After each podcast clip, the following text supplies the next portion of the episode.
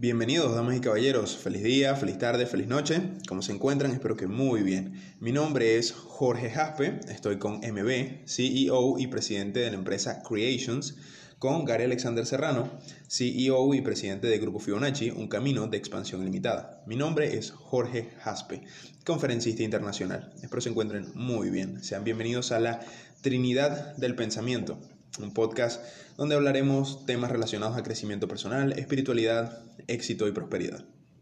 El día de hoy tenemos tres temas súper interesantes. Vamos a sortear con cuál vamos a comenzar. ¿Están listos muchachos? Sí. Perfecto, perfecto. Muy bien. Un número del 1 al 3, MB. Dos. ¿Dos, Gary? Dos. Perfecto. Arranquemos con el 2. Que es el mundo de ahora o el mundo de siempre. Este tema nos fue sugerido por el grandioso MB. Cuéntanos, MB, ¿de qué trata tu tema? Bueno, Jorge, Gary, últimamente he estado pensando bastante acerca de algo que es muy común decir. El mundo de ahora es más difícil que antes. Realmente es así. Un día me puse tranquilo a pensarlo acostado en mi cama, viendo el techo. Y bueno, analizando las cosas me he dado cuenta que en realidad eso es una creencia, no es una realidad. Pero bueno, es el tema que quería discutir con ustedes para expandir los horizontes de ese pequeño punto de vista que yo pude obtener en ese momento de pensamiento. Sí, yo también he, logrado atraer mm, personas que siempre me recuerdan eso, ¿no? De que de que cada día la cosa está más fuerte o de que si antes fuera, de que... Entonces yo un día internalicé y, pude mirar más allá de esa realidad que estaba recibiendo y noté de que sencillamente el futuro de tu vida lo determinas tú, estés donde estés.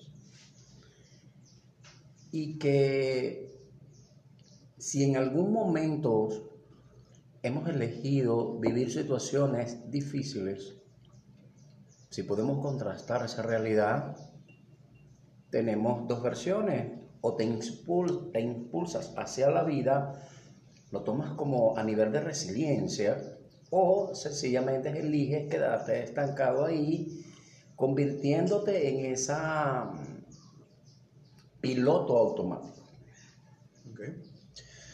Bueno, totalmente de acuerdo con ustedes, muchachos. Realmente, si miramos un poco el pasado, en el caso de nuestro país, Venezuela, vamos a darnos cuenta de que la cosa siempre ha estado difícil, ¿no? entre muchas comillas. La gente siempre ha dicho que la vaina está recha. De que si la Cuarta República, la Quinta República, Chávez porque era Chávez, Maduro porque es Maduro, ahora el COVID y la vaina.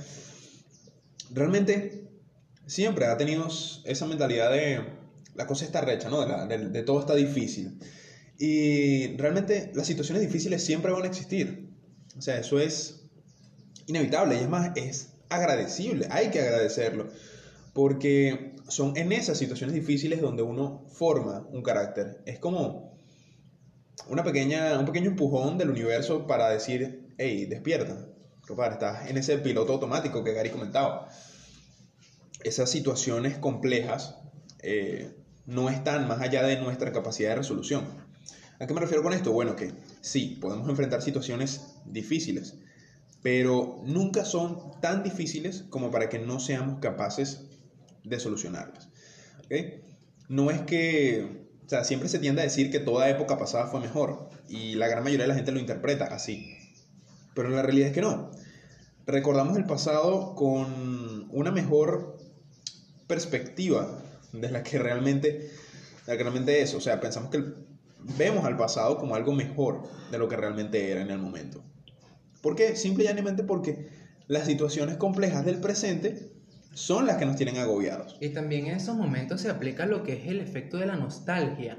Principalmente para las personas que son de una edad más avanzada que nosotros, se puede llegar a la idea de cómo ellos pudieron echar adelante a partir de una situación crítica en su mente se genera ese pequeño efecto de nostalgia, dándole un toque más iluminado a lo que es el pasado en realidad. Pero pongámoslo en una perspectiva un poco mayor, algo más macro, por decirlo de alguna otra forma. Vámonos más allá de simplemente el país, vámonos al mundo. La situación actual mundial, ¿cuál es? Una pandemia global, pero sin embargo las cosas, pese a que las situaciones han sido rudas, se ha llevado adelante. Llevémoslos un poco más al pasado, unos 100 años hacia atrás. Feudalismo. Las cosas estaban rudas, ganadería, no había tanto avance tecnológico.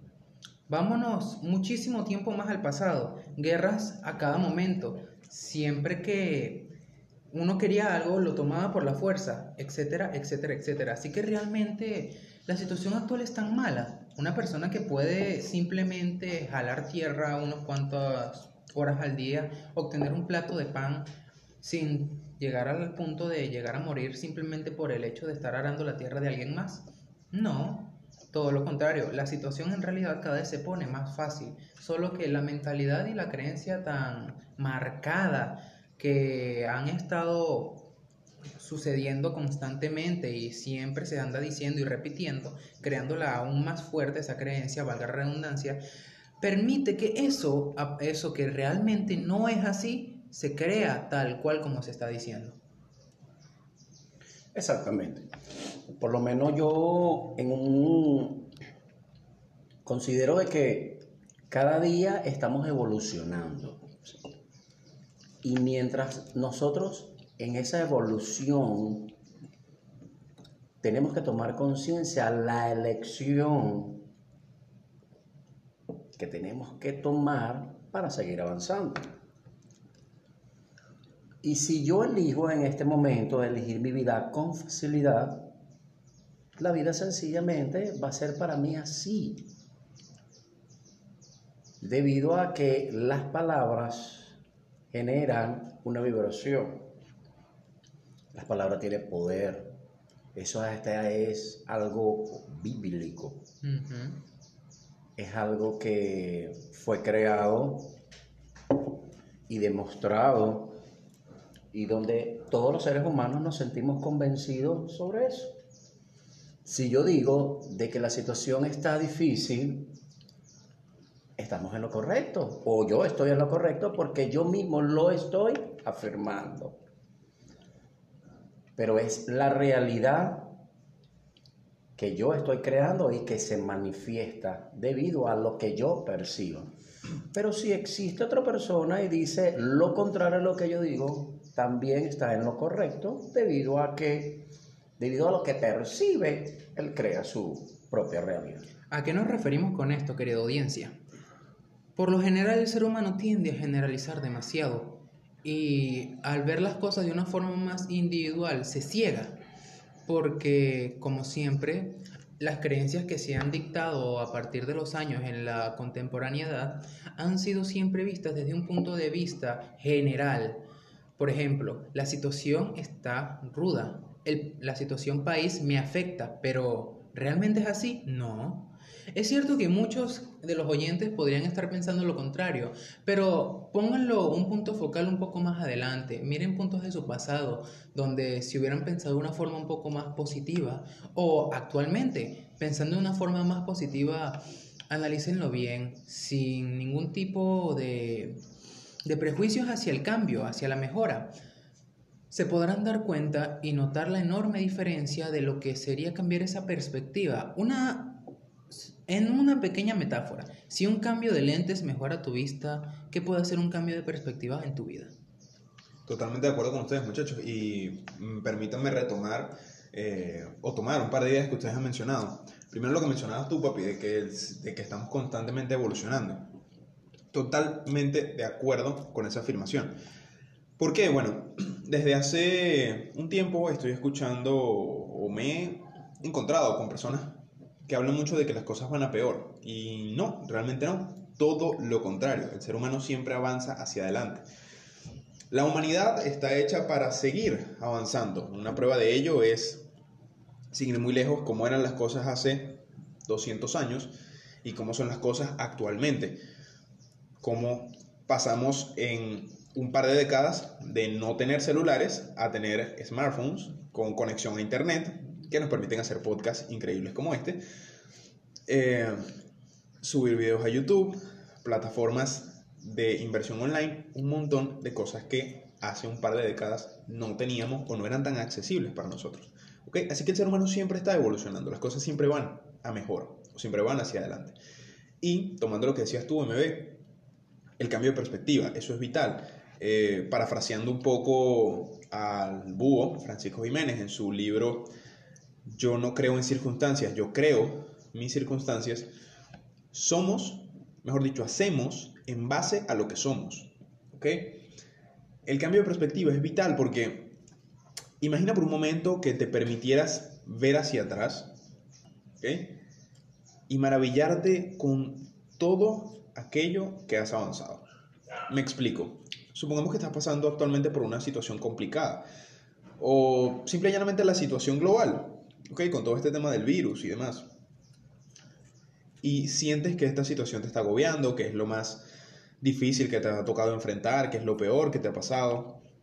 Pero mira hacia atrás. O sea, permítete ver hacia atrás y ver todas las cosas por las que has pasado, todo lo que ya has dejado atrás, todas las situaciones difíciles que has superado. Permítete ver cuánto has avanzado. Reconoce cuánto has avanzado. Siempre, no hay situación difícil, damas y caballeros, que no se pueda superar. ¿ok? Recuerden que las situaciones complicadas son del tamaño perfecto para que nosotros podamos manejarlas. ¿ok? Que eso nunca se les olvide. Yo considero también de que cuando a nuestra perspectiva obtenemos cosas que son más grandes que nosotros, yo siento de que lo he puesto en práctica y me ha generado un buen resultado. Yo me rindo ante eso. Porque es algo que es más grande que yo. Y yo no puedo venir a, a ir en contra de la corriente. Porque pienso que es como canzón. Una oportunidad pude ver o pude percibir que yo estaba eligiendo de la manera como haya sido, consciente o inconsciente, vivir una situación difícil. Porque era el enfoque que yo le había puesto a mi vida en referencia a eso. Cuando yo me rendí ante toda esa situación, todo empezó a fluir. Es como cuando viene una ola voy a utilizar esa metáfora, como cuando viene una ola, yo no puedo detener la ola. Yo lo que hago es colocarme por debajo de la ola y la ola me pasa y cuando ella pierde su fuerza, ella regresa nuevamente al mar y yo me puedo levantar y puedo mirar con mayor claridad las cosas. Exacto, ese es otro punto súper importante. Tenemos que aprender a dejar fluir las cosas, a permitirlas. Hay momentos para todo, ¿ok? Y con esto me refiero a que muchas veces la solución que tanto estamos buscando para esas situaciones es simple y llanamente dejarlo ser, dejarlo fluir. Hay que entender que hay cosas que no dependen al 100% de nosotros, ¿ok? Hay lo que se llaman realidades colectivas que dependen de la colectividad y no de la individualidad. Estas situaciones cambian según la colectividad y no conforme a lo que hace una sola persona. El tema del virus, el COVID o la situación de Venezuela o del país donde te encuentres, porque hay varios países con conflictos, no somos el único, es verdad. Es un tema colectivo. Y si es un tema colectivo, ¿por qué dejas que eso afecte tu individualidad? ¿Okay? ¿Por qué dejarte arrastrar por eso, en lugar de, como dice Gary, simplemente pasar por debajo de la ola. O incluso lo que hacen muchos emprendedores, como es el caso de nosotros tres, los que estamos aquí sentados, que es surfear la ola. Surfear la ola. Aprovechar ese impulso. En el caso de los tres que estamos aquí, hemos aprovechado todo este tema del virus, el tiempo libre, para trabajar en nuestros proyectos, en nuestras empresas particulares, y nos ha traído muy buenos resultados, por lo que consideramos que esta situación ha sido más que beneficiosa para todos nosotros. MB. Bueno, realmente así es. Y hablando de los mismos casos de dejar fluir, ah, más allá de surfear la ola, un tema un poco más comprensible para que el público lo entienda mejor, tómenlo de esta forma. Imagínense que ustedes ponen un muro en mitad de un río. ¿Qué va a ocurrir? ¿El río va a dejar de fluir? No. eso se va a acumular al punto en que ustedes no van a poder tener el control absoluto de eso que están tratando de detener. En algún momento el río se los va a llevar y es mejor ir fluir con la corriente que dejar que el río los arrastre. Porque todo eso que ustedes están cargando, no permitiendo que pase, los va a consumir por completo porque eso tiene que pasar sí o sí. Es lo mismo que una falsa ilusión de control que se ha creado en la mente de cada una de las personas que se pueden estar en el planeta Tierra. Una falsa ilusión de control que dice que tenemos el control absoluto de las cosas que ocurren y así no es realmente. Realmente no tenemos el control de nada, ni siquiera de nosotros mismos, si se ponen a pensarlo de esa forma, porque hay muchas veces que nosotros no controlamos nuestras emociones y eso es algo que está en nosotros. ¿Realmente tenemos el control de algo? No. Las cosas hay que dejarlas fluir. Yo en lo particular he sido una persona que he tenido que aprender esa lección siendo arrastrado varias veces por la corriente. Y en una experiencia personal les puedo asegurar que es mejor dejar fluir las cosas, les guste o no, que dejarse arrastrar por la corriente, porque en realidad eso que ustedes pueden estar deteniendo por muy negativo que pueda parecer a primera vista o a primera instancia, en realidad resulta ser la clave para que ustedes terminen yendo al destino que ese río siempre los estuvo llevando, el destino que ustedes siempre desearon llegar. Excelente reflexión, MB. De hecho, Gary, ya hemos tocado esos temas eh, hace bastante tiempo. Nunca se me va a olvidar la metáfora del corcho. No sé si la recuerdas, que la dijiste hace muchísimo.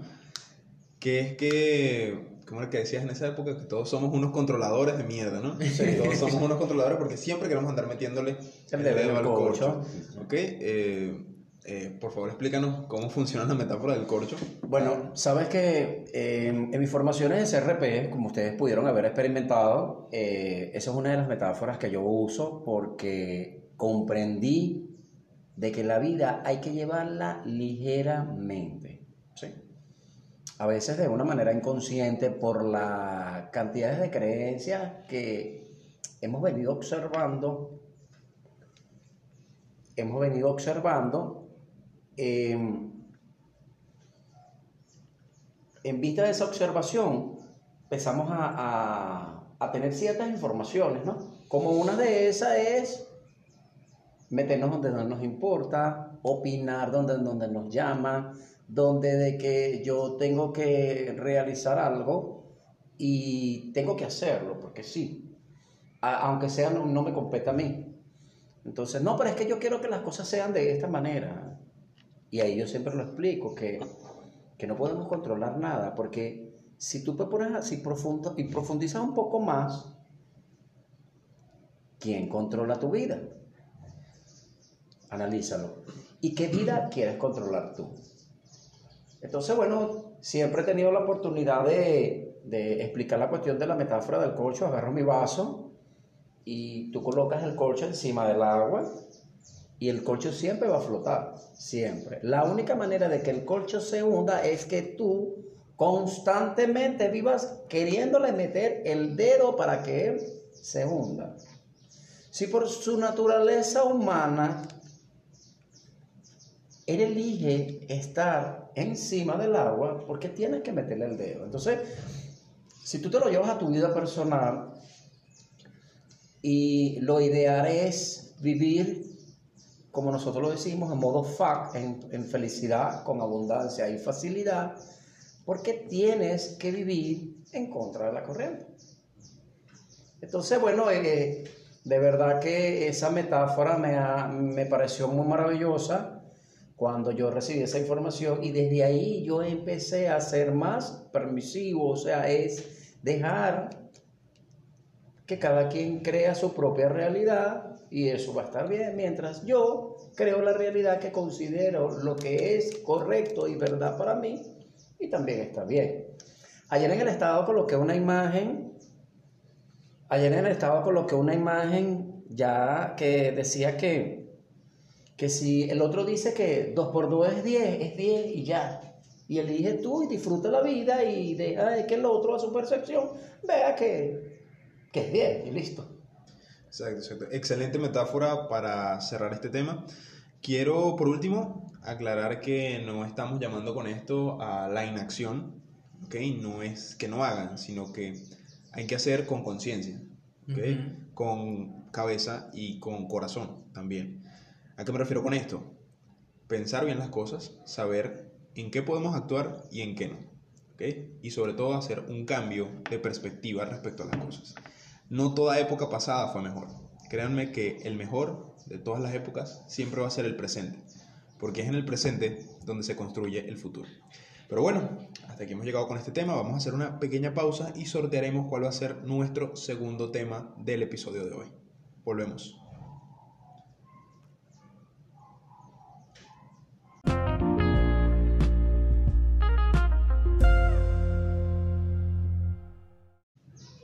Feliz día, feliz tarde, feliz noche, ¿cómo están? Estamos de vuelta aquí en la Trinidad del Pensamiento.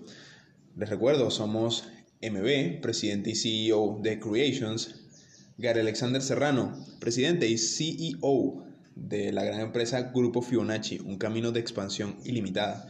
Y quien les habla en este momento, Jorge Jaspe, contador de la República y por supuesto conferencista internacional. Gary, eh, antes de pasar al segundo sorteo, para nuestro maravilloso segundo tema, ¿podrías comentarnos acerca de tu empresa, Grupo Fibonacci? Grupo Fibonacci nace un día que yo voy a una, a una especialización de, de sexología, ¿no? De donde se nos explica eh, cómo aplicar la energía sexual en relaciones a las ventas. Y ahí, dentro de esas informaciones, hablaron sobre el tema del Fibonacci. Yo realmente desconocía que Fibonacci es un número limitado de números. Eso viene de Italia. Eso es algo que tiene que ver con la matemática. Y yo realmente era lo contrario. O sea, a mí particularmente siempre me gustó fue la lectura, nunca me gustó la matemática. Pero el número limitado de números, el número limitado de números me hizo ruido. Y un día, bueno, tú mejor que nadie sabes que lo conversé contigo y te, di, te hice participar de, de, que yo quería crear una, deseaba crear una empresa que llevara el nombre de Grupo Fibonacci. Claro, eso lo había conversado primero con un gran maestro que honro y bendigo, que se llama Luis Carrasco, que es un conferencista maravilloso. Y bueno, él le pareció muy bien la idea y que y me preguntó a qué se a la hora de elegir la empresa, ¿a qué se iba a dedicar? Y yo le dije que bueno, que el objetivo principal era todo lo relacionado con crecimiento, transformación y evolución personal y empresarial. Bueno, pasando el tiempo, efectivamente decidí y formé registro y paso a paso he venido evolucionando eh, tuve la oportunidad de eh, crear unos temas que en su momento ellos saldrán a la luz, como el poder ante la oportunidad, el poder, el poder de la gratitud, eh, la resiliencia y lo que le dices a tu cerebro, el cuerpo lo ordena.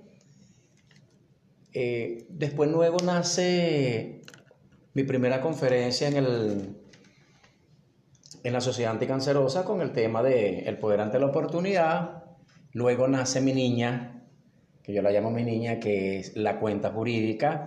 Y bueno, ya hace poco también volví a ser papá ¿no? a nivel metáfora con el varón que se llama el punto de venta. Entonces, fíjate de que dentro de las circunstancias que, que yo he estado elegido vivir, fíjate todas las manifestaciones que, me, que se me han creado y como lo estábamos hablando en el, en el espacio que tuvimos, que que me ha tocado crear en mi mente, aunque tenga mis pies en invierno, pero con la mente en, en primavera. Excelente historia, papicillo. Me acuerdo cuando surgió la idea de Grupo Fibonacci y lo, cómo lo platicamos cuando saliste de la empresa donde estabas trabajando, en Plum Rose, que lo celebramos a, en, en, el bodegón, en el bodegón. cerveza. Este, ese día me pasé un poquito de copas, pues no vamos a, vamos a ser sinceros. Pero sí, señores, este, esa ha sido una bendición muy maravillosa en la vida de los tres que estamos aquí presentes, porque si bien la empresa como tal fue constituida y es de Gary Serrano, pues los tres hemos estado de una u otra manera conectados e involucrados en ese tema. Y eso para que vean, señores, que lo que hablamos aquí, eh, mucho está basado en nuestra experiencia. Los tres hemos pasado por situaciones complejas, distintos tipos de situaciones cada uno, y hemos salido adelante de esos temas. ¿Ok? Bueno, vayamos a nuestro segundo sorteo para nuestro maravilloso segundo tema. Muchachos, ¿listos? Adelante. Perfecto. Eh, un número entre el 1 y el 3, cualquiera de los dos. Bueno, ah, yo me quedaré con la Trinidad para el último, así que cogeré el número 1. Yo elijo el 3. Ok, me tocó el voto de desempate. Adelante. no, buenísimo. Ok, yo voy a elegir el 1. A mí también me parece que la Trinidad debe quedar este, como maravilloso último tema, ¿no? Para cerrar con broche de oro, como quien dice. O con broche triuno.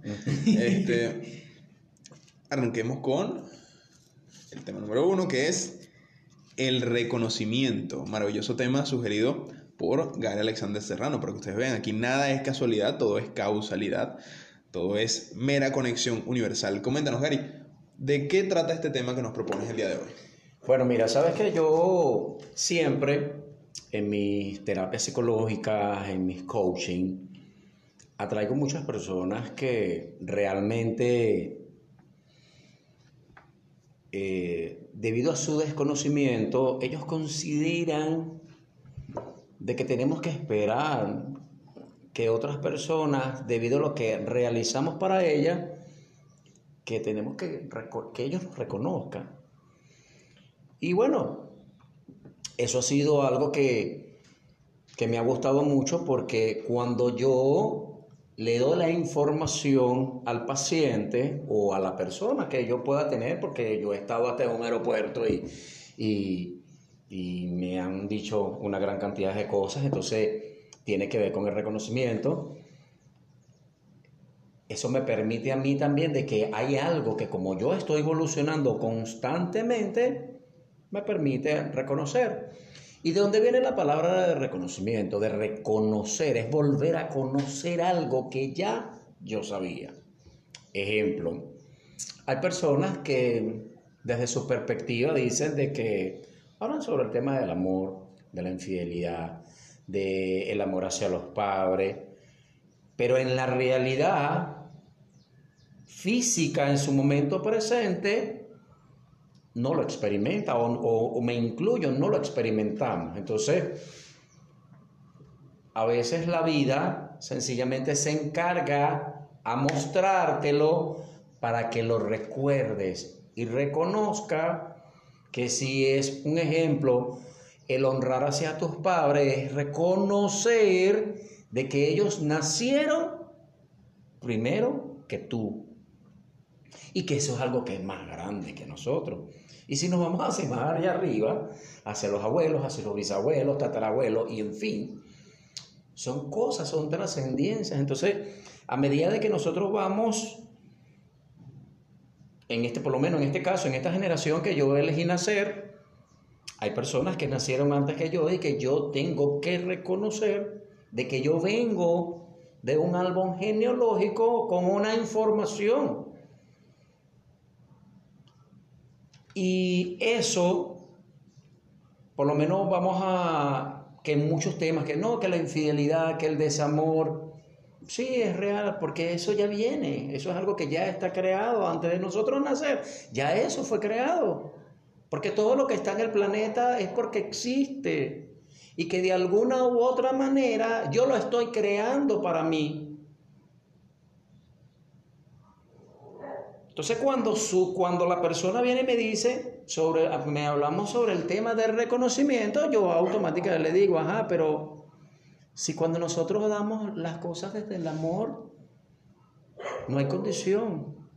Las diste desde la bondad y ya, o sea, sin esperar nada a cambio, porque el hecho de que yo pueda darte no quiere decir de que yo sea la persona. Tú, yo te doy a ti y tú me tienes que devolver lo que yo te di, porque entonces realmente no hay bondad, se pierde el amor. O sea, ¿qué diría el amor de todo eso? Entonces, lo di y ya. Yo elegí durante un tiempo ser un gran proveedor y yo le agradezco hoy en día a Dios y a la vida, a la divinidad de que siempre me da para yo poder dar. Pero en esa manera de quedar, yo también elijo tomar de lo que yo doy. Porque damos de lo que somos. Entonces, eh, eso me permitió a mí a, paso a paso, llevándole la información a las personas y ya las personas ya lo empiezan a, a ver desde otras perspectivas, porque a su información, a su nivel de conciencia, consideraba de que el reconocer era de que lo externo tenía que reconocer, ajá, pero qué parte de ti tú no estás reconociendo que el otro te lo está mostrando. Muy cierto, muy cierto. Eh, el tema del reconocimiento es un tema muy interesante que nos daría para, no un episodio entero, sino episodios enteros, yo diría que para una temporada. Realmente, un tema Pero principalmente, y lo voy a hablar desde mi perspectiva, para mí la palabra reconocer, o todo el tema del reconocimiento es conocernos de forma constante. Reconocerte, reconocernos es eso, volver a conocernos y volver a conocer las cosas que ya sabíamos constantemente. El reconocimiento tiene que empezar por uno mismo, señores, porque de manera consecuente estamos esperando que las otras personas nos reconozcan, que de alguna manera vean el infinito potencial que hay en nosotros, que de alguna manera vean todo nuestro trabajo, todo lo que hemos hecho, todo lo que hemos logrado. Y para nada, muchas veces no es así, muchas veces para el resto del mundo nuestro esfuerzo, nuestros logros son invisibles. Sin embargo, para quien nunca debe ser invisible es para uno mismo. Siempre el reconocimiento tiene que empezar por uno. Tenemos que reconocer todo eso maravilloso que hay en nosotros, que somos seres magníficos, espléndidos, notables, que somos únicos e irrepetibles. Y permitirnos reconocer todo lo que tenemos, todo lo que somos y todo donde estamos. Y reconocer todo lo que hemos logrado gracias a ese maravilloso ser que somos. ¿Ok? MB. Bueno, sinceramente el reconocimiento es un tema, como tú lo dijiste, amplio que va a dar tela que cortar para más de un episodio. Sinceramente el reconocimiento, como tú lo estabas diciendo Gary, es algo que realmente no hacemos por lo general. Y eso se remonta a lo personal, como, Jasper lo estaba comentando. ¿A qué me refiero yo con esto? El reconocimiento está en reconocer. ¿Qué es reconocer? Tal como Gary lo dijo, un reconocimiento, volver a conocer algo que ya conocías. Es como una apertura de ojos una conciencia hacia eso que estabas ignorando, ya sea de forma consciente o inconsciente. Realmente el reconocimiento es hacer consciente eso, tan sencillo como es, porque tan como Jasper estaba diciendo, em, eres un ser maravilloso por una mira, por más negativa que pueda ser la perspectiva que tú tengas de ti, eres un ser maravilloso, un ser único, notable, diferente. Pero ese reconocimiento que andamos buscando desde un lado exterior, por decirlo de alguna manera, ese reconocimiento que no te da tu padre, que no te da tu madre, que no te da tu vecino, tu abuelo, tu perro, ese reconocimiento externo que estás buscando, eres tú internamente que estás buscando ese reconocimiento de parte de ti. Y como tú no decides dártelo, lo sigues buscando en un lugar que realmente no existe. Porque el verdadero reconocimiento es el reconocimiento que uno se hace para consigo mismo. Excelente reflexión, MB, y tienes toda la razón. Como comentaba, el reconocimiento empieza por uno mismo. Es simplemente aceptar eh, que hay cosas más grandes que nosotros, pero por sobre todo es darle a cada cosa su lugar y darnos a nosotros mismos nuestro lugar. ¿Ok? Siempre recuerden eso. El reconocimiento es algo que empieza por ustedes. Dense su puesto, señoras y señores ámense, quiéranse y dense siempre su lugar, ¿ok? Y darte tu lugar no es eh, querer ponerte por encima de otros, que es lo que muchos creen que es darse su lugar, ¿ok? Para nada, es reconocer que tú tienes tu es posicionarte. Es como, mira, si nos ponemos a ver la, la, la, escalera emocional que la tenemos muy cerca aquí, es que ustedes mejor que nadie saben de que no hay emoción ni mala ni buena, sino que son emociones, ¿ok? Hay unas de baja frecuencia y hay unas de alta frecuencia. Cuando yo me voy hacia arriba, yo me elevo. Pero cuando elijo irme hacia abajo, me hundo. Y yo desde ese carrusel de emociones que elijo vivir, en alguna emoción yo debo sintonizarme para saber dónde estoy ubicado. Si un ejemplo, estoy en tristeza, ¿verdad? Por algo que realmente me está sucediendo, ok, elijo estar sintonizado en mi emocionalidad de mi tristeza, vivo lo que tenga que vivir ahí y lo transformo. Entonces, ahí es donde yo me hago la pregunta, ¿qué tal si te mantienes en la misma potencia que vendría siendo 90 y subes tu frecuencia y te mantienes en la misma potencia? Entonces, desde ahí, desde la tristeza, automáticamente vas a la paz. ¿A qué nos referimos con esto, querida audiencia? Igual como lo estábamos hablando en el tema anterior, el control es algo que por lo general siempre pensamos, pero va a este, en este punto llega la emocionalidad. Uno elige cómo sentirse con respecto a todo, lo creas o no, porque absolutamente nadie tiene un botoncito dirigido hacia tu emocionalidad que lo toque cuando él quiera o ella quiera y que tú sientas esa emoción que la persona quiere que tú sientas en ese momento. En pocas palabras, decir que tú me hiciste sentir esto o por esto me siento así está errado, ya que esa situación ni la persona definieron tu sentimiento. La persona hizo algo, la situación te mostró algo y tú elegiste cómo sentirte. A esto se refiere Gary con respecto a ubicarte emocionalmente. La potencia es esa, es como decirlo de una forma un poco más sencilla, es ese golpe recibido por esa emocionalidad. ¿A qué se refiere con 90-90? La tristeza tiene una misma potencia emocional, hablando en frecuencia vibracional, que es otro tema que tocaremos más adelante, con respecto a lo que es la paz.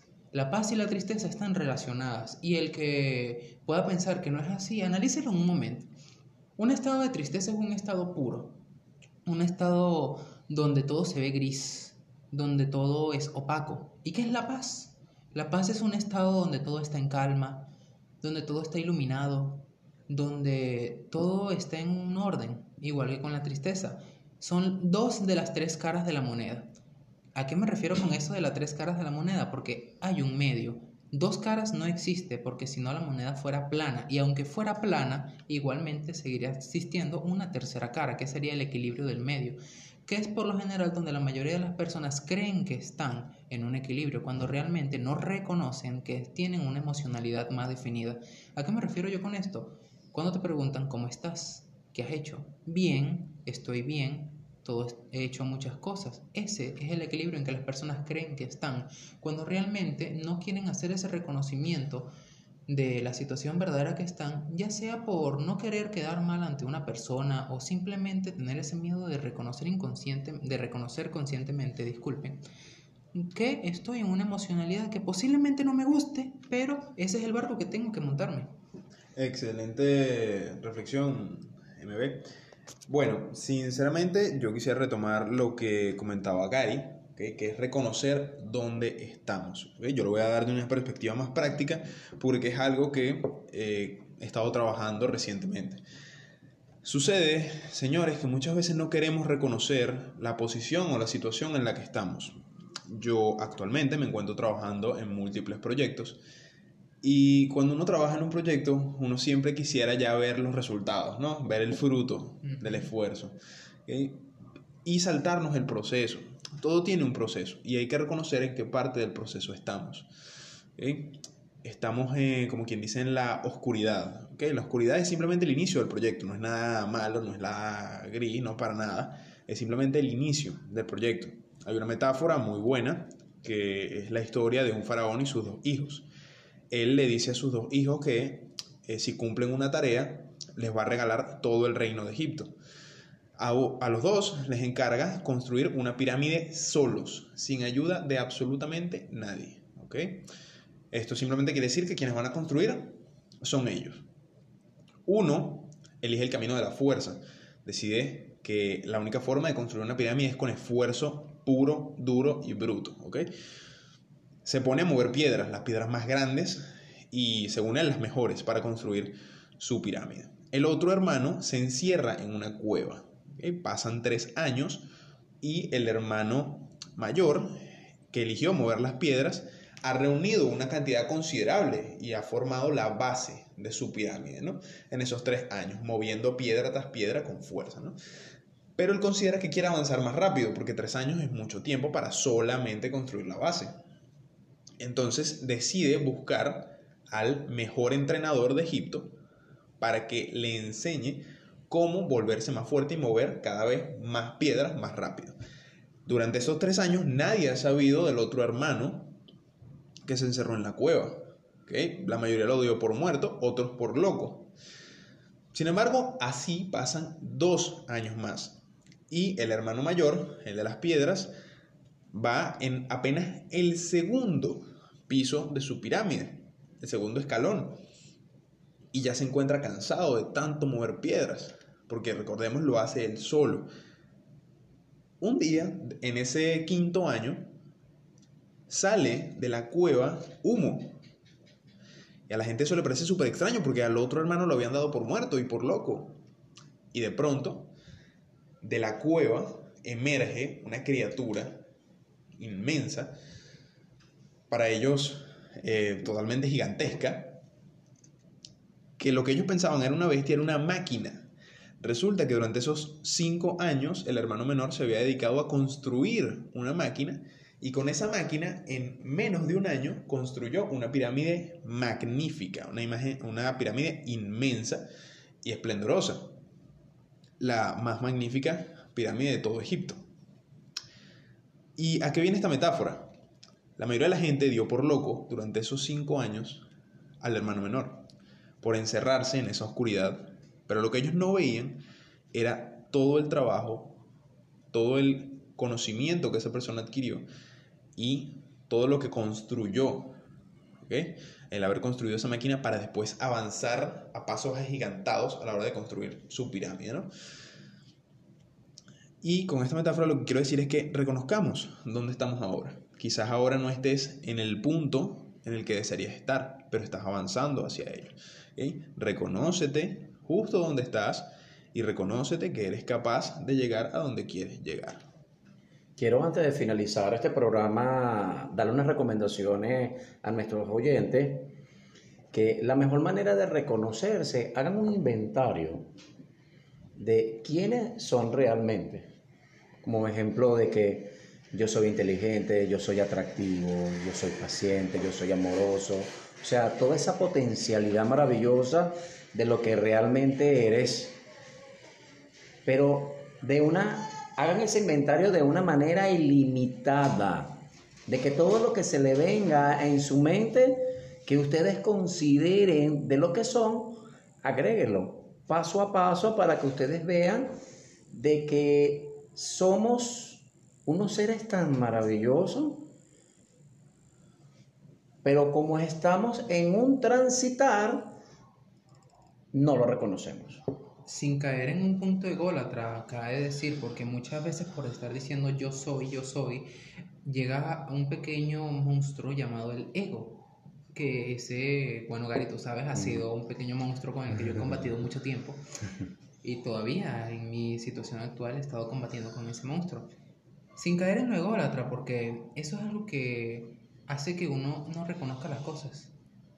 Te elevas tanto que cuando ya por fin llegaste a donde según tú pensaste que tenías que llegar, llega un pequeño alfiler y la caída es inmensa, porque no tuviste el... no quisiste simplemente reconocer que te estabas elevando de una forma en la que no querías.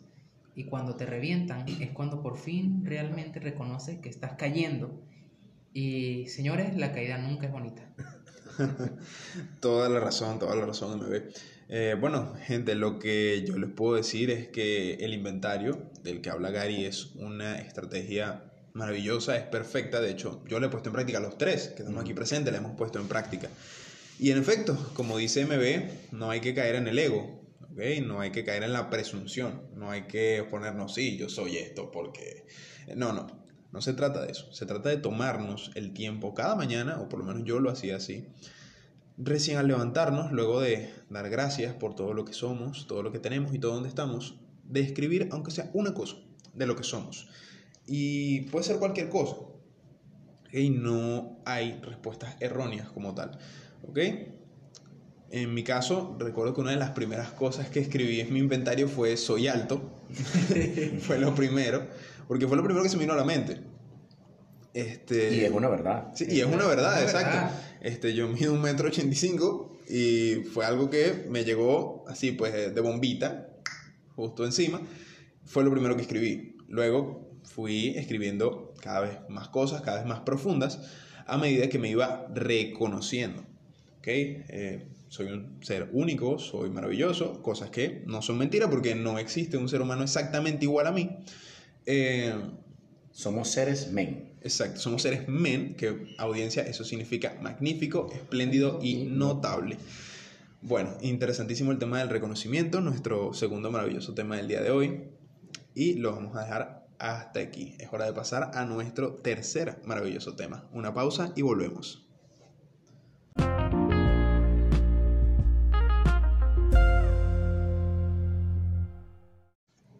Feliz día, feliz tarde, feliz noche. Estamos de vuelta aquí en La Trinidad del Pensamiento, su podcast de crecimiento personal, abundancia, felicidad, espiritualidad, en fin. Este ya es nuestro tercer y último segmento del día, donde vamos a tratar nuestro tercer maravilloso tema, ¿ok? El último de la Trinidad. Y donde elegiremos cerrar con broche de Oro. Excelente.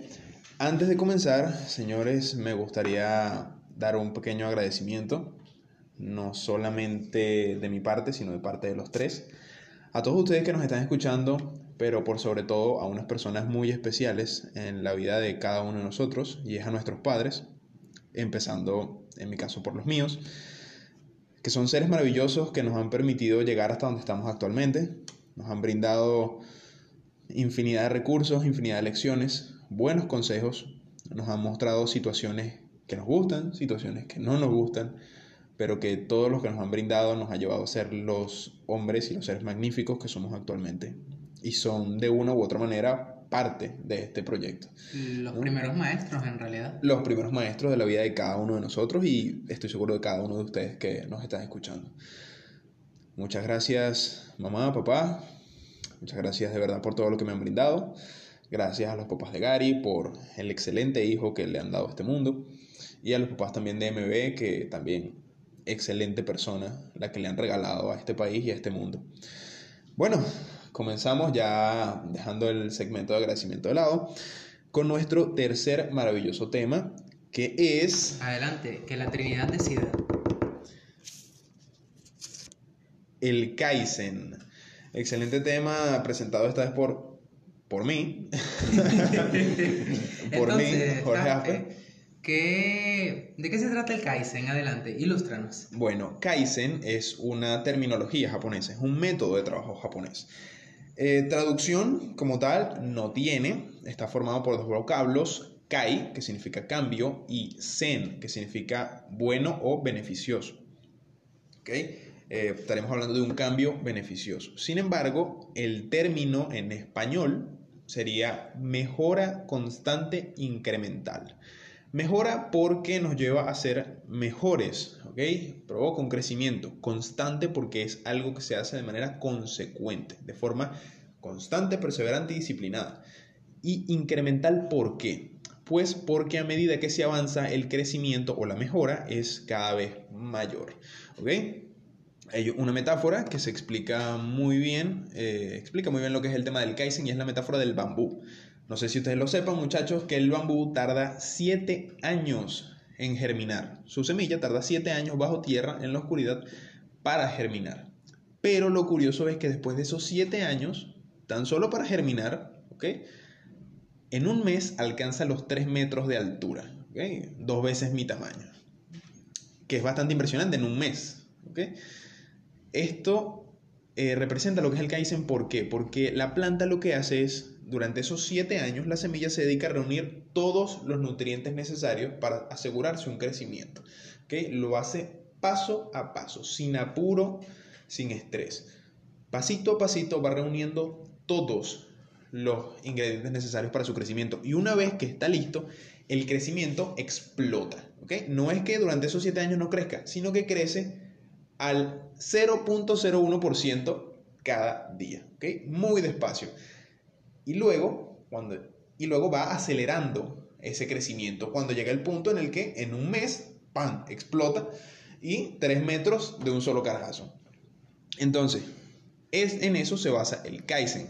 Las raíces del bambú son tan fuertes que cuando hay deslaves, ¿okay? que la tierra se desplaza por inundación, se puede mover cualquier tierra menos donde haya plantado bambú porque sus raíces son extremadamente fuertes. ¿okay? En eso se basa el Kaizen, una filosofía que nace de, en 1946 luego de la Segunda Guerra Mundial. Japón era un país destrozado por la guerra y impactado por los desastres nucleares de Hiroshima y Nagasaki. Era un imperio destruido. Hay que recordar que Japón era un imperio feudal de la época de los samuráis. Y en una guerra que para ellos no duró ni cuatro años, fueron tres y a muy duras penas, su imperio quedó devastado totalmente. Ellos estaban en una situación muy, muy complicada, pero retomamos el primer tema que hablamos, ellos cambiaron de perspectiva totalmente. Ellos fácilmente pudieron haberse puesto en la víctima. Nuestro imperio está destruido, no tenemos un estado anímico fuerte, no tenemos grandes latifundios, nuestro sistema este productivo está totalmente destrozado, porque hay que recordar que Estados Unidos, cuando invade Japón, este, detiene toda la producción de las fábricas, no tenían eh, grandes ganaderos, en fin, era una sociedad muy golpeada, muy golpeada. Pero ellos deciden que eso no los va a detener e implementan esta mejora constante incremental. Comienzan a mejorar las cosas el 1% cada día, que es lo que se basa el Kaizen, en mejorar paso a paso. Y bueno, ya vemos los resultados con cómo es Japón actualmente, la meca de la tecnología, de los avances, una economía y una potencia mundial a nivel económico, tecnológico, social y militar. Etcétera. Eh, una- unos resultados excelentes, ¿no? Con ese paso a paso. Eh, muchachos, Mm, Bueno, en realidad Japón es un perfecto ejemplo de crecimiento y de avance, porque para los que no lo saben, tal cual como lo dijo Jaspe, Japón ha sido, por decirlo así, el niño feo, buleado del colegio que terminó convirtiéndose en el papirrín de todas las que lo, alguna vez lo rechazaron. excelente metáfora, tal cual, la realidad. Y actualmente, bueno, el que no conozca que Japón realmente es un país impresionante, realmente tiene el- una enorme venda de velcro en los ojos. Cualquiera que pueda investigar un poco sobre los japoneses se puede dar cuenta de muchas cosas. Y el método Kaizen es algo que realmente se aplica para todos. Pero si un país lo aplicó y llegó a tal número, ¿qué puede esperar una sola persona que realmente tenga la disciplina, una palabra clave en este tipo de, de crecimientos, para poder llegar a ser más? Porque, ¿qué es la disciplina? Realmente la disciplina es proponerte hacer algo y hacerlo. Es decir, que vas a mañana a despertarte a las 7 de la mañana y te despiertas a las 7 de la mañana. Es una coherencia que tú tienes contigo mismo. Es firmar un contrato y cumplirlo por completo.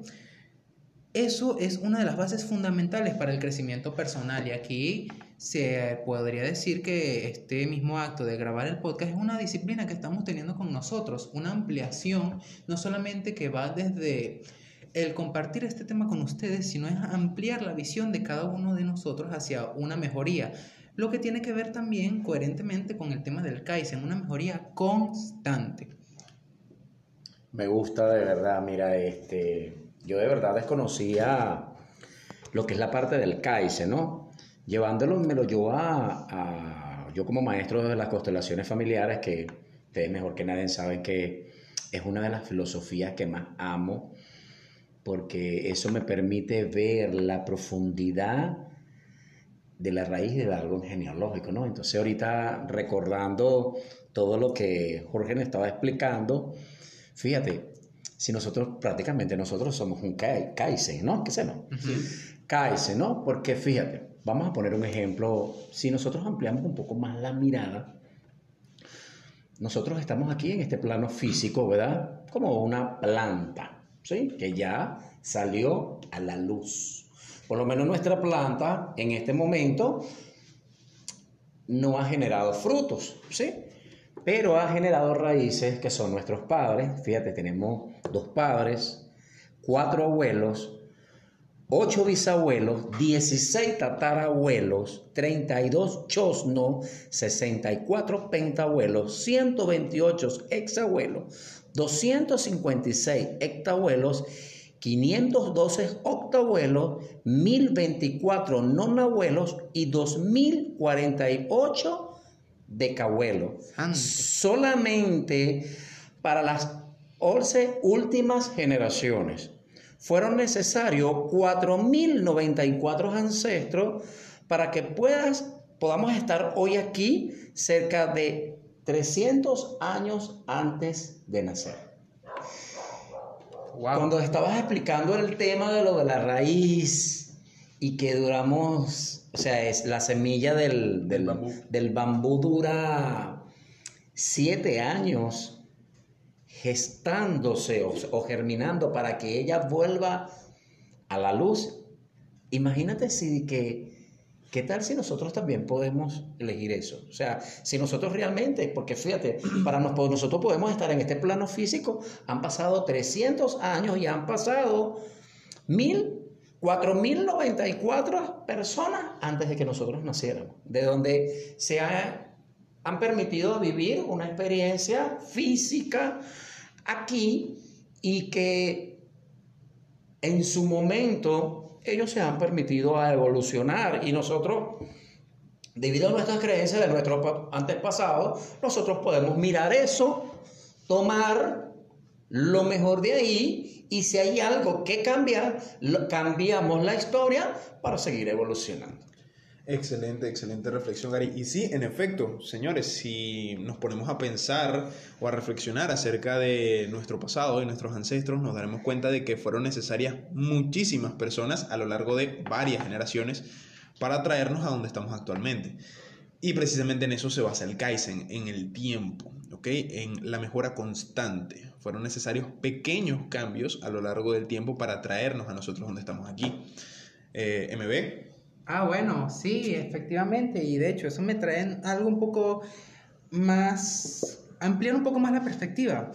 Así como Gary lo dijo, 4.094. Sí, 4.094 personas antes de nosotros. Pero ahora agrandemos un poquito más eso, un poquito nada más. 4 mil millones de años en el pasado, tan solo para que la Tierra se formara. Y un sinfín de inimaginables eventos incontables por absolutamente nadie más que el universo mismo. Para que tan solo actualmente estuviéramos aquí sentados hablándole a un micrófono. Bueno, y supieran, la gente se queja porque sus proyectos no dan frutos o no generan ganancias, sus proyectos de negocio en el primer año. En el O prim- sea, de un día para otro. o en el primer mes, ¿ok? Y es ahí donde quería llegar, porque, como lo dice MB, fueron necesarios varios miles de millones de años tan solo para formar la Tierra, varios miles de millones de años para que se formara la vida hasta llegar a nosotros.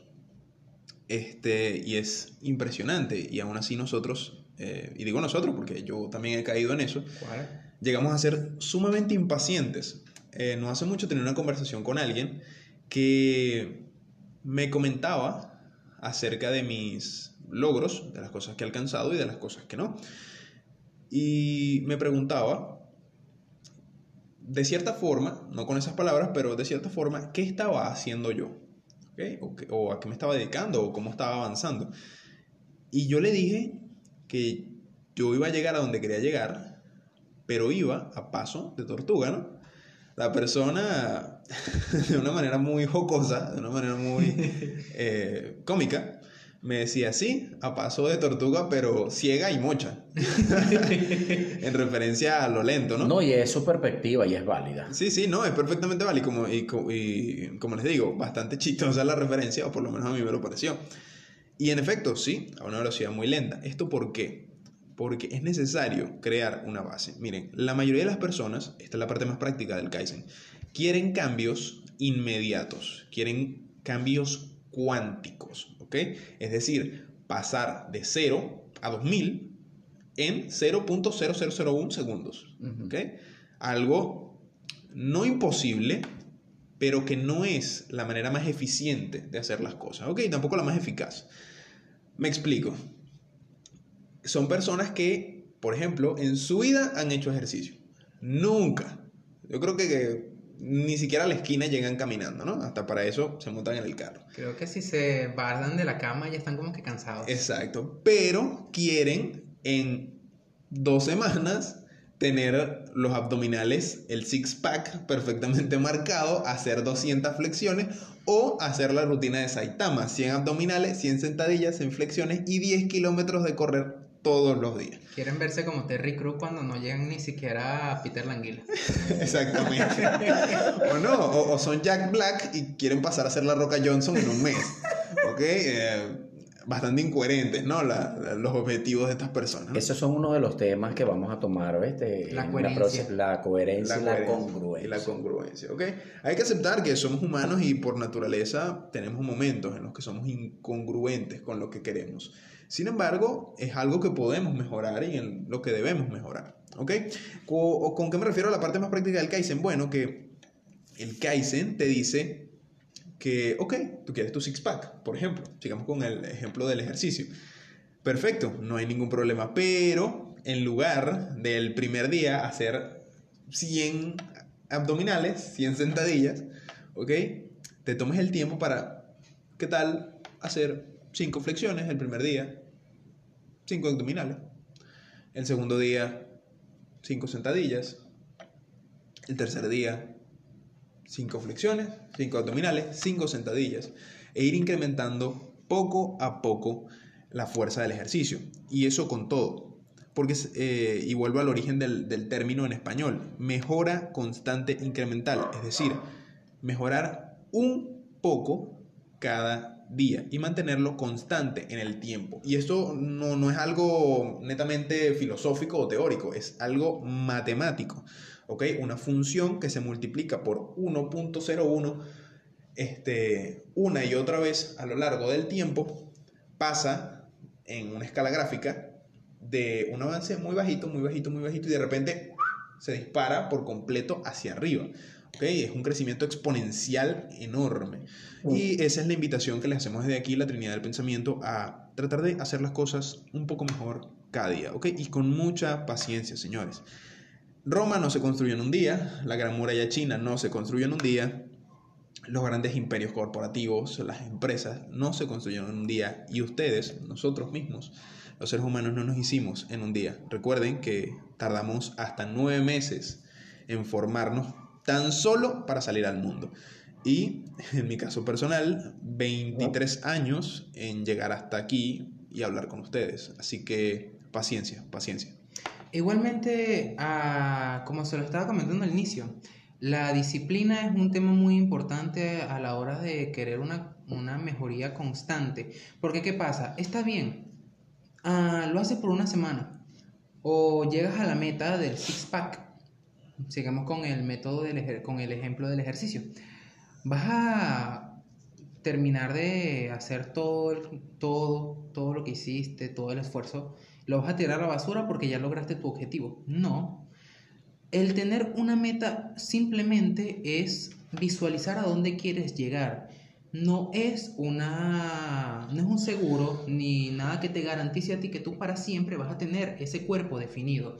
Tú tienes que tener una progresión, tienes que tener un, un entrenamiento constante que te permita ti enamorarte de ese entrenamiento y mantenerte siempre en una constancia coherente contigo mismo.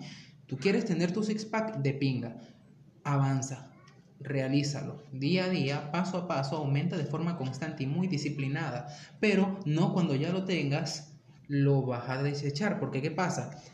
Es lo mismo que cuando tú llegas a la cima de una montaña. Tú sigues caminando y caminas y caminas, como dijo Lao Tse, no importa qué tan lento vayas, siempre y cuando sea constante vas a llegar a la montaña, pero si a mitad de camino, cuando ya ves que llegaste a la altura que querés llegar, no te animas a ver qué tan alta realmente es la montaña. Exactamente, y ahí es muy importante.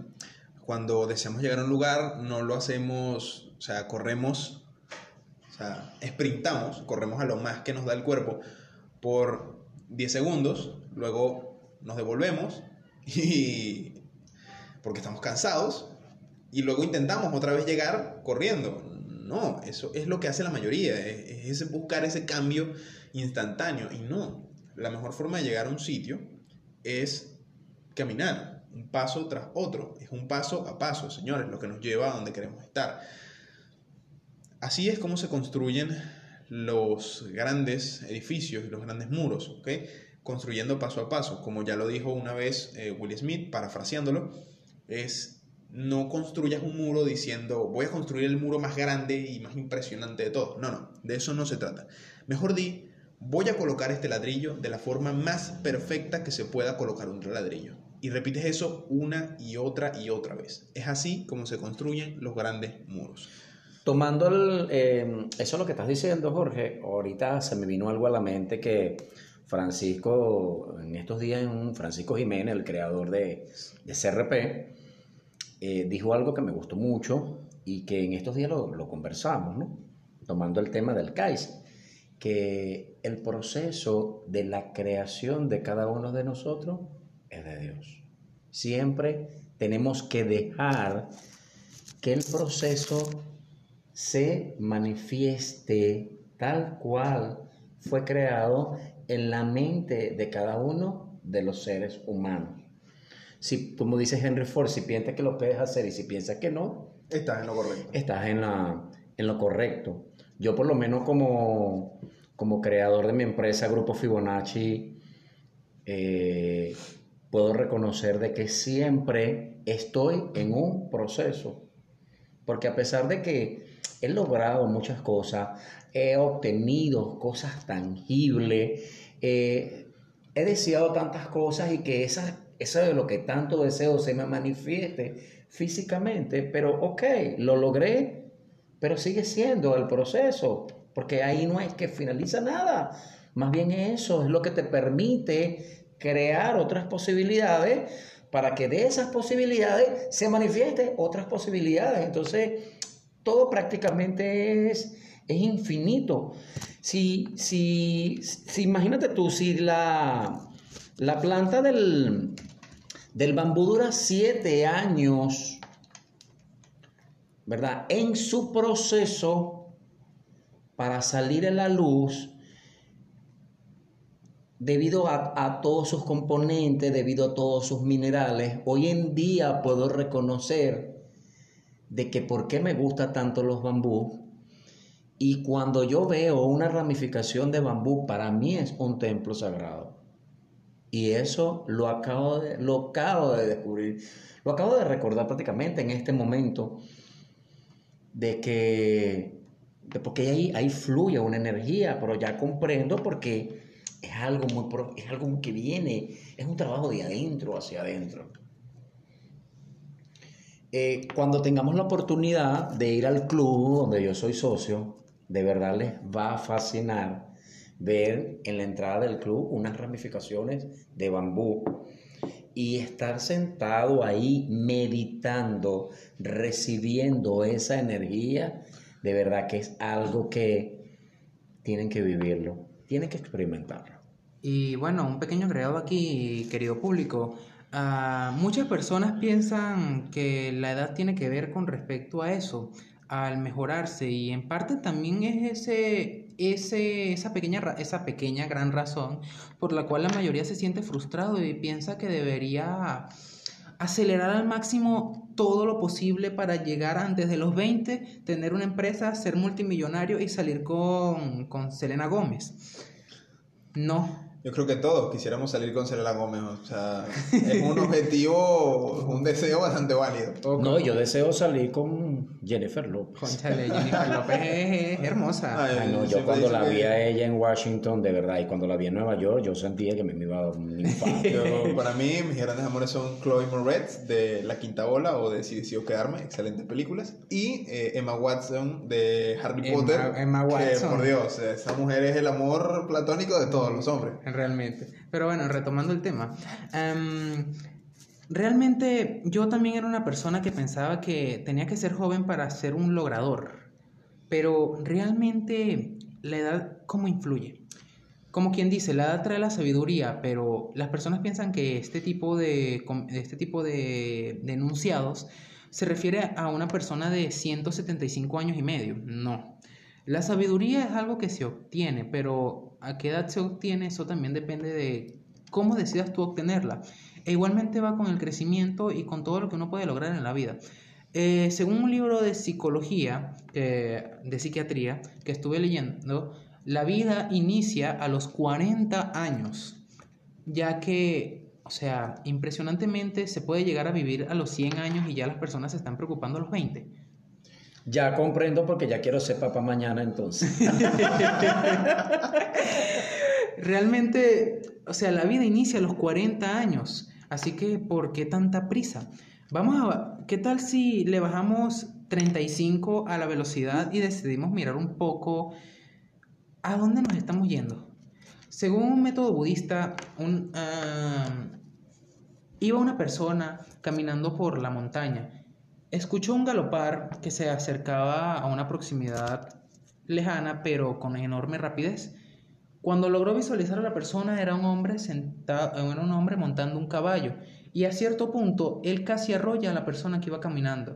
Este, en suma curiosidad, preguntó, ¿Por qué vas tan rápido? ¿A dónde vas? Y el hombre que montaba el caballo dijo, no sé, pregúntale al caballo. ¿Qué se refiere esto, mi querido público? Puede que la mayoría sean jóvenes, puede que la mayoría sean viejos, puede que la mayoría estén en una edad mediana, no importa. Realmente esto quiere simbolizar la velocidad a la que nosotros vamos al punto en que ni siquiera podemos responder una simple pregunta. ¿A dónde vamos? ¿Qué es lo que haces? ¿Qué quieres? Muchas personas se centran en el dinero, otras se centran en la fama, otras se centran en quién sabe qué cosas más locas que hay hoy en día. Pero realmente, si te pones a meditarlo bien, es lo que quieres. Háganse esa pregunta, ¿qué quieres tú? El Kaizen, sí, es un tema bastante productivo para las personas, pero es lo mismo, es como aplica, si lo aplicas y no sabes qué es lo que quieres, es como lanzarte, es como tratar de ver la profundidad del río con los dos pies. O sea, si te atreverías a probar qué tan profundo es un río lanzándote sin pensarlo dos veces. ¿Qué tal si el río mide más de lo que tú puedes abarcar? Piénsalo bien, medítalo y bájale un poco la velocidad. Tiempo hay de sobra. Si pasamos nueve meses estándonos tan solo para poder salir ¿Quién te, ¿Quién te dice que antes de los 20 tú ya tienes que estar casado con Taylor Swift? Respira un poco. Piénsalo bien, porque vamos a ponerlo ahora de una forma un poco más lógica. La vida productiva de una persona se calcula que es desde los 20 hasta los 70 años. Si tú tienes 20 años, perfecto, ya estás entrando en lo que es la vida productiva, que sería mi caso. Ah, y si tienes 40, 50 años, impresionante todavía te faltan 70, todavía te faltan 70 años, unos veintitantos, diez y tantos años para terminar a lo que por lo general es la vida productiva de las personas. ¿Tú crees que si en 50 años no has logrado lo que deseas, qué te dice que no puedes lograrlo en los 20 años que te queda? El que no conozca la historia de que, del coronel de KFC, que es una historia que ha estado muy presente últimamente en las historias. coronel Sanders. Exacto, en las historias de Facebook es un hombre que hasta los 80 años no logró absolutamente nada y la vida siempre le estaba dando las cachetadas posibles. Él, en sus últimos momentos antes de suicidarse, el hombre decidió utilizar una receta de pollo de su abuela y venderla. Igual que el bambú, tardó unas ocho décadas, ocho décadas en germinar. Pero apenas vendió ese pollo, en menos de una década el hombre ya era multi archi contra mega ultra mega millonario. Y para quien no sepa qué es KFC, eh, si es que vive en una cueva o bajo tierra, es Kentucky Fried Chicken, la franquicia de pollo frito más grande del planeta. Y en efecto, la historia del coronel Sanders es una de las más famosas y es la que mejor refleja el tema de la paciencia. Él tardó innumerables décadas en lograr eso que tanto deseó. ¿okay? Y es una gran prueba de lo que es ser paciente. Estoy seguro de que a lo largo de su vida llegó a impacientarse y a desesperarse mucho por no por tener cierta edad y no haber logrado lo que según la sociedad y falsas creencias que muchos de nosotros cargamos ya debería haber logrado. Yo voy a dar mi ejemplo particular. yo era una persona sumamente impaciente, muy, muy impaciente. Todo el que me conozca y que esté escuchando eso en este momento está diciendo, sí, sí, sí, en efecto, él es así. y es la realidad, era una persona impaciente por montón. Solía creer que a mis 18 años, 19 años, 20 años, 21 años, tenía que tener ciertas cosas. Ya debía haber logrado ciertas cosas porque mi, mi papá a sus 21 años las había conseguido. Y yo sentía que yo tenía que hacer lo mismo o inclusive superarlo, es decir, a mis 21 años tener más de lo que él tenía a sus 21. Algo completamente irrisorio, porque mi papá es un ser completamente diferente a mí. Somos dos seres únicos y maravillosos. Y desde hace un tiempo para acá me he dado cuenta de que las cosas que yo quiero, cosas que yo deseo son totalmente diferentes y por eso requiero de un camino diferente y el Kaizen me ha ayudado muchísimo. El tomarme el tiempo para construir una base sólida para que el día que tenga lo que deseo, no las circunstancias no, no interfieran en eso. ¿okay? ¿Qué quiero decir con esto? Bueno, que yo busco tener una vida que no dependa de las circunstancias externas. ¿okay? De que si, por ejemplo, eh, la empresa donde trabajo tiene un problema y me suspendieron. Luego me despidieron y debido a situación país no encuentro trabajo. ¿no? Yo deseo una realidad diferente, una realidad donde yo no sea empleado de ninguna empresa, sino al contrario, ser el dueño de una, que de cierta forma ya lo soy. ¿okay? Pero estoy construyendo la base de ella paso a paso. ¿Okay? Algo que Gary, que además de presidente de su empresa es mi maestro y mi trainer, me ha enseñado mucho es el ser paciente. Eh, muchachos, ¿algo más antes de terminar por, eh, por hoy con este tema? Bueno, yo considero de que tenemos que agradecerle a, todos los procesos que hemos elegido vivir, porque eso es lo que nos permite estar donde estamos. Y bueno, dos pequeños puntos más que acatar a esto. Así como Jaspe lo decía, su padre a los 21 a los 21 ya tenía ciertas cosas y Jaspe a los 22 no tiene las mismas. Pero hay que recordar que, tal como él lo dijo, el camino que estamos recorriendo es diferente y ni vas atrasado ni vas adelantado. Que el otro ya tiene millones, que el otro es menor que yo, que el otro esto. Cada quien va a su camino y eso es perfecto. Y el segundo punto a acatar con respecto al Kaizen son los mini hábitos, que igual que el Kaizen te dice que a través de algo constante tú puedes continuar una mejoría muy eficiente siempre y cuando tengas la disciplina y la constancia. Igual que con el método Kaizen, yo les invito a investigar un poco más a profundidad que todos los tres temas y los segmentos que en este podcast se han hecho, se han hecho mención no interfieran con, no, mejor dicho, no sean lo único, la única información que lleguen. anímense a investigar y a indagar un poco más con respecto a eso, que les aseguro que no se van a arrepentir. Bueno, excelentes reflexiones muchachos. Eh, este tema ha sido el más largo del día de hoy. Realmente es un tema súper interesante. Ya para despedir este tema, solamente me queda decir, señores, recuerden que un pequeño hábito, un pequeño cambio, una pequeña mejora, día con día, mantenida en el tiempo, genera cambios impresionantes. ¿ok? Nunca olviden la metáfora del bambú. Siete años construyendo una base, un mes para llegar hasta los cielos. ¿ok? Recuérdenlo siempre. Bueno, esto fue todo por este tema. Pasemos ahora a nuestra despedida.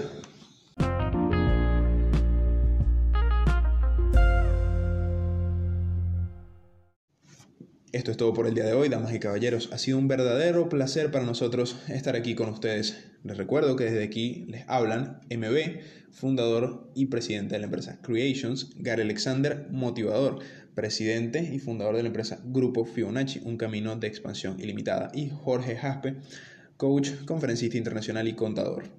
Ha sido un placer para nosotros. Les recuerdo que este podcast está patrocinado por Grupo Fibonacci, compañía anónima, un camino de expansión ilimitada y somos la Trinidad del Pensamiento. Hasta la próxima.